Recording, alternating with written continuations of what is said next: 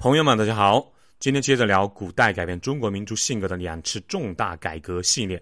前两期聊到了隋唐强大的根本，均田、商长、府兵，再加上一个科举制，共同组成了中国隋唐帝国繁荣强盛的十根地基。同时，我们也聊了不太有名却深深的影响了中亚和我国历史走势的大唐和大食阿拉伯帝国的达罗斯之战。战争失败的主要原因，除了高仙芝的一个错误决定，就是在十国投降的情况下屠城了，这导致中亚各国对唐朝的不信任感大大增加。再往深一步说，战争失败是达罗斯之战的战场离我们的腹地太远了，已经超过了农耕帝国战斗力辐射的极限。农耕王朝啊，都要做一个选择题的。庞大领土的大国辉煌，但要忍受藩镇或者说边将权力做大，甚至威胁中央；又或者呢，选较小的领土，只保住我们的核心农耕区域，并且约束节度使或者边将的权力，但要忍受武力弱小、被外国经常欺负的情况。凡有选择，必有放弃。唐王朝选择了庞大的领土，那么在当时落后的通讯。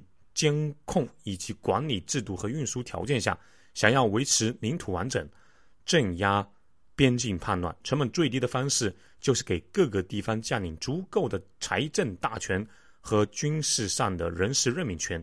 原因很简单，边关打仗了啊！如果一切都要听中央政府管理调度，等梁朝统帅作战命令到达边关的时候，敌军早就跑没影了，百姓早就被洗劫一空了。所以，唐王朝必须放弃对地方的绝对控制，把财政大权、征兵权、人事任免权下放，才可能维持这么大的领土。这种情况下，一定会导致边政的伟大不掉。紧随着唐朝的宋朝，选择了较小领土，只保证我们核心的农耕区域，约束边疆的权力方式，当然也带来了新的问题，比如战斗力大大下降，打不过周边的国家，只能靠税币这种看上去。有些屈辱的方式存活。唐朝前期的开拓也很厉害，但是没有爆发大的叛乱。一是因为边关将领手里的财富和人员还不够充足；二是因为中央政府的财富和军队对地方还有很大的优势。但是当国家领土越来越大，边关的方阵也随之越来越大之后，中央政府和地方的实力对比啊，不是在绝对的优势之后，只要财富在。藩镇积累到一定的程度，只要他们兵精将足，藩镇必然会产生挑战中央的想法。所以说，这是一个死局，要自身制度设计导致的必然结果。中国最强的中央王朝，最远触及的地方也就是中亚。有人说，里海、咸海，我们也曾经到达过吗？但那里可能只是军队短暂的抵达过，或者说。我们国家影响力外溢的结果，并不能进行有效的管理。当然，我还听到另外一种认为达罗斯之战失败的根本原因，也是之后杨国忠兵败云南、安禄山兵败草原的根本原因。甚至往深了说，安史之乱部分原因也是一样，答案是募兵制。逻辑是这样的啊，因为贵族、地主、豪强之间的土地兼并问题日趋严重，均田制崩溃。进而连带导致依附于均田制基础之上的府兵制崩溃，招不到府兵，朝廷只有出钱募兵，招聘职业军队。这一块我上期聊过，展开来说就是，府兵制变成募兵制不是一个简单的军制改革啊，而是历史周期率进行到王朝中后期的象征。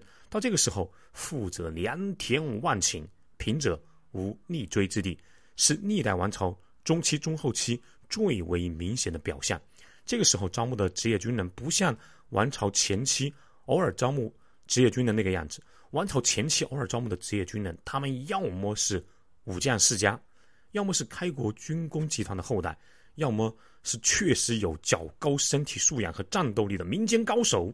因为这个时候募兵是小范围的特殊兵种，相当于特种兵。你像汉朝精锐的八校尉统领的军队，还有。唐朝守卫皇城的袁崇禁军都是募兵，这些人的素质相当的高。可是到了王朝的中期、中后期，土地兼并极其严重，尤其在开元年间招不到府兵的时候，这个时候能招募到的募兵多是最底层的无田无任何家产，甚至有的时候是无亲无故、了无牵挂的流民和饥民。那些最底层的失去土地或者说脱离生产的饥民，必然迫于生活而突破所有的道德底线的束缚。当这些人成为组成军队的大多数之后，必然将之前的生活和思维习惯带到军队里面，而这就意味着很多人是没有最基本的财产。和道德约束的，为了自己的欲望和恐惧心理，他们可能把军法视为儿戏。孟子就曾经说过：“民之为道也，有恒产者有恒心，无恒产者无恒心。苟无恒心，犯屁邪耻，无不为也。”这种观点认为，没有恒产的募兵和有恒产的希望逆战功、封妻因子的府兵相比，战斗力会大大的削弱。这些兵遇到弱者就喜欢屠城、抢劫、强奸，无恶不作；遇到强者或者不利的情况时，就会慌作一团，竞相逃跑。这一点在唐军达洛斯之战前呢屠十国和杨国忠的征战大理都有苗头出现了。其实不仅是中国，欧洲也是一样的。以罗马为例，凯撒为什么能够在内战中获得最后的胜利，并且成为罗马共和国有名的统帅？一个很重要的原因是他给自己的军团啊，在高卢，也就是大致在现在的法国分田地了。于是凯撒的军团能够反复在雇佣军多次的崩溃的困境中保持忠诚。无论是敌众我寡，还是缺粮断水，凯撒那些分到大量田地的军团士兵对凯撒不离不弃。另外，他的继承者屋大维通过实践老兵军团退役分地的诺言，成功的让帝制深入人心，让罗马帝国取代了罗马共和国。之后，罗马滥发公民权，并且在授田仪式上屡有反复，在一定程度上导致了西罗马帝国的灭亡。新罗马帝国灭亡之后，占领了新罗马帝国的日耳曼蛮族确立了骑士制度，而。承担为一个骑士的家族提供养护费义务的一处采邑，就被称为一个骑士的封地。采邑是骑士制度的核心，采邑就是骑士的工资或者说奖励。西方的历史告诉我们，智根农组成的府兵和智根农组成的罗马共和国的军团不会去进攻自己的首都罗马城。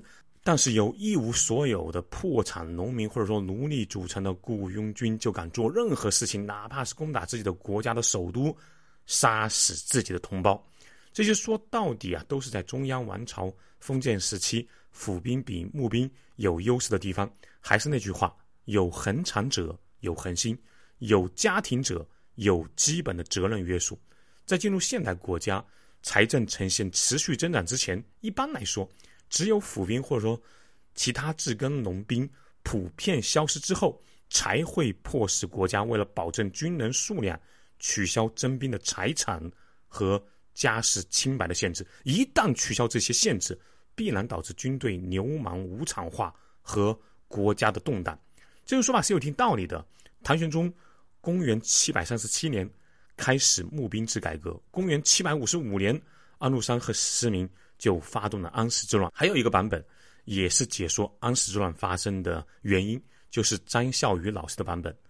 公元七百五十年，唐朝政府发现了粟特的一个小城邦和突厥相互勾结，唐玄宗立刻派大将高仙芝前往征伐。高仙芝击败突厥之后，把勾结突厥的粟特小臣，也就是那个多次提到的十国，啊，还俘虏了国君，准备。押送长安处决。不过高阳之没有想到的是，这个粟特王子竟然从屠城中逃脱了。他身怀国仇家恨，转脸就跟西边的阿拉伯帝国约定，双方合作打击唐帝国。在粟特人的挑唆下，阿拉伯帝国顺势向唐帝国发起了攻势，双方接连爆发了几场大战。由于粟特人的背叛，唐帝国最后战败，失去了中亚霸主地位。不过，粟特也没有捞到什么好处，与唐帝国撕破脸后，意味着他要同时面对两个帝国的军事压力。粟特人的大本营彻底沦为两大帝国之间的缓冲地带。在这样的历史关头，粟特人这个商贸群体为了打开自己的生存空间，突破被两个帝国夹击的尴尬处境，开始凭借自己多年打造的贸易情报网络阴谋造反。在阿拉伯帝国，他们支持了萨曼波斯发动叛乱，造成了阿拉伯帝国由盛转衰的转折点。在中国，苏特人造成的事件啊，就更家喻户晓了，就是著名的安史之乱。当我们站在唐帝国的角度来看这件事，我们很容易把这个安史之乱啊看成一场地区的叛乱。但是从粟特人的角度来看，安史之乱其实就是粟特人想把唐帝国变成自己给自己服务的暴力集团。而掀起了一场大战，这一场战争的发起者安禄山和史思明都是粟特人，军队的主力将领也是粟特人，动员的也是粟特人的地下财富网络。安史之乱最终失败了，但对于唐王朝和粟特民族来讲，结局是双输的。这个角度也很新颖。我再说说我个人对安史之乱这个中国封建王朝最重要的一个转折点的看法。虽然啊，随着年岁的增长，我越来越不觉得王朝的兴衰完全是帝王的结果。上面的募兵制替代府兵制，导致军队战斗力普遍下降。还有张孝宇老师的从暴力集团和商贸集团博弈的角度理解安史之乱都有道理。说说我个人的看法，安史之乱和唐玄宗还是有很大关系的。唐玄宗登基之后，以道家清静无为的思想治国。提倡文教，这个很多盛世都是这么开始的啊。你像汉武盛世之前的文景之治，也是采取了道家休养生息的方式。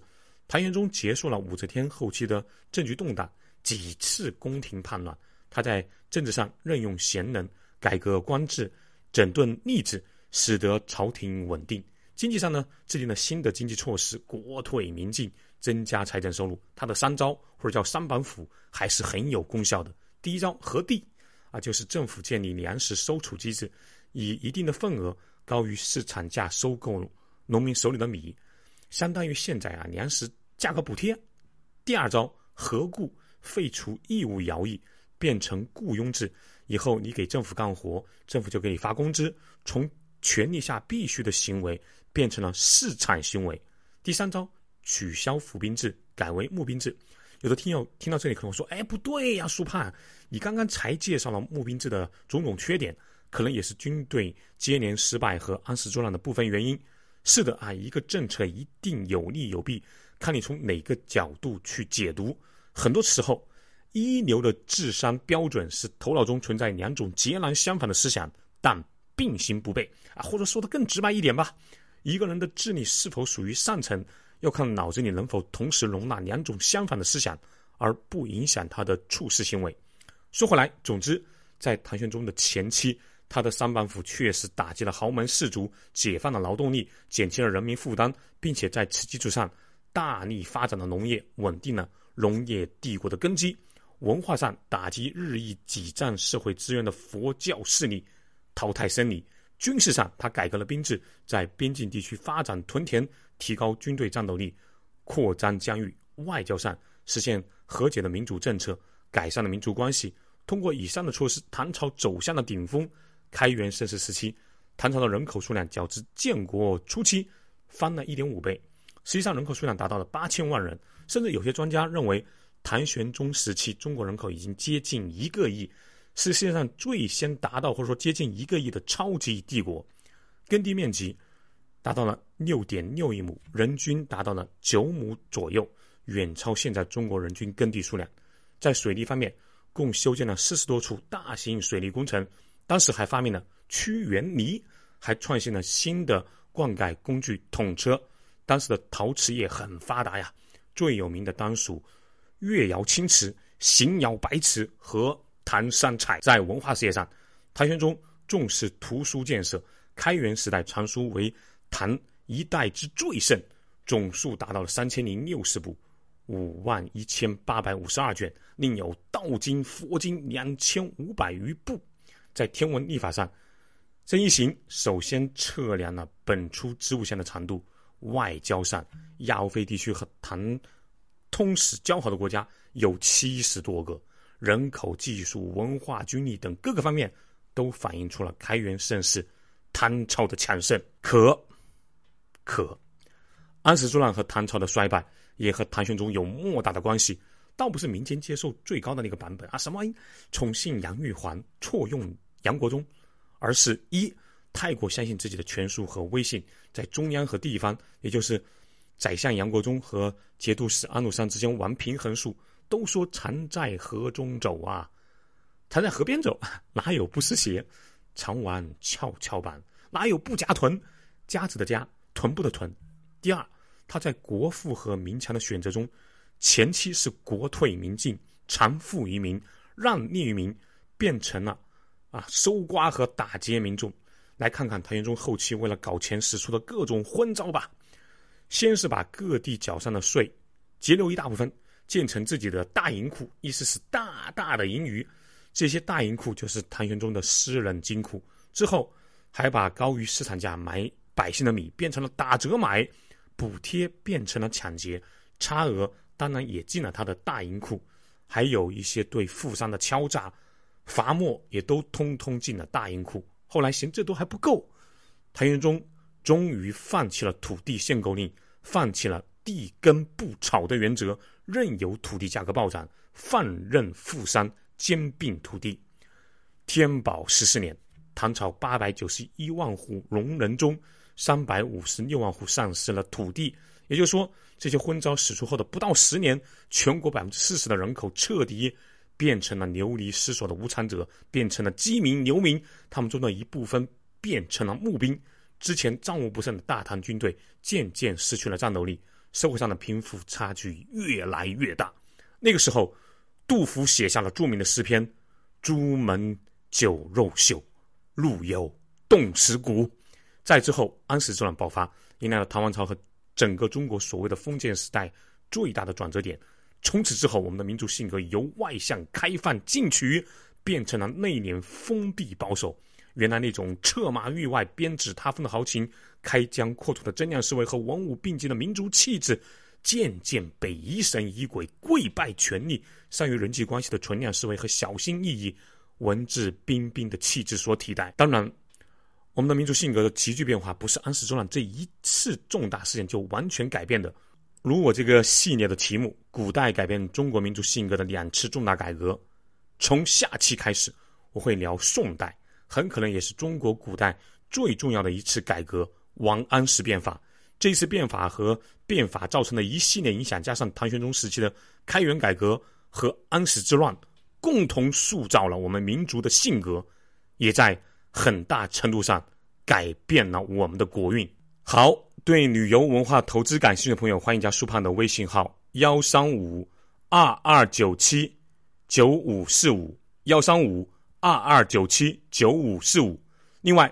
欢迎大家关注苏胖带你看世界节目，打 call 留言和转发节目，下期见喽。